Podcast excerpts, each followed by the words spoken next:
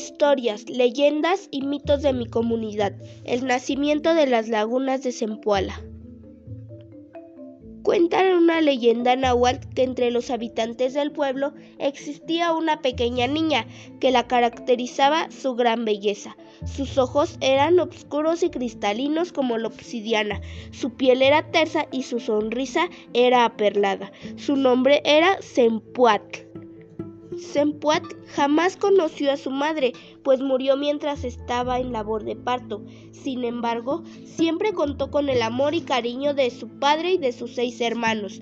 Un día, la hermosa niña y sus seis hermanos jugaban a la orilla de un río, cuando de pronto un apuesto joven la vio y quedó completamente enamorado de ella. El joven vestía un atuendo típico de los tlahuicas, una antigua cultura de la región.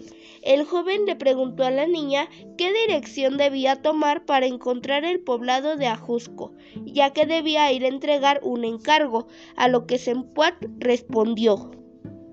Vas por el camino correcto, buen mozo.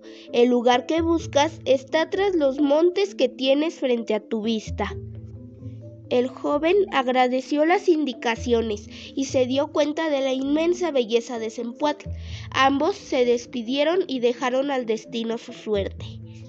Con el paso de los años, ella se convirtió en una hermosa mujer que era asediada por un sinnúmero de pretendientes. Ante el padre se presentaron hombres de toda la región que buscaban esposarla. Sin embargo, el corazón de su hija quedó prendido al joven Tlahuica.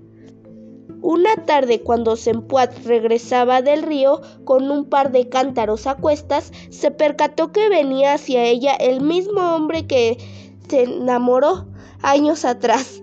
Al quedar de frente, se reconocieron ambos, se abrazaron de forma efusiva. Instantes después, él empujó de forma brusca y le dijo, Mujer, no puedo hacerte daño. Yo ya no soy libre. Me he casado porque pensé que no nos volveríamos a ver.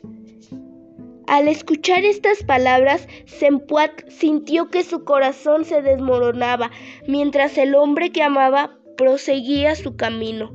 Desilusionada, quedó sumergida en una profunda tristeza. Días después enfermó y murió. Tras su muerte, la familia de la doncella rogó a los dioses que la regresaran a la vida. Desafortunadamente, sus súplicas no rindieron frutos.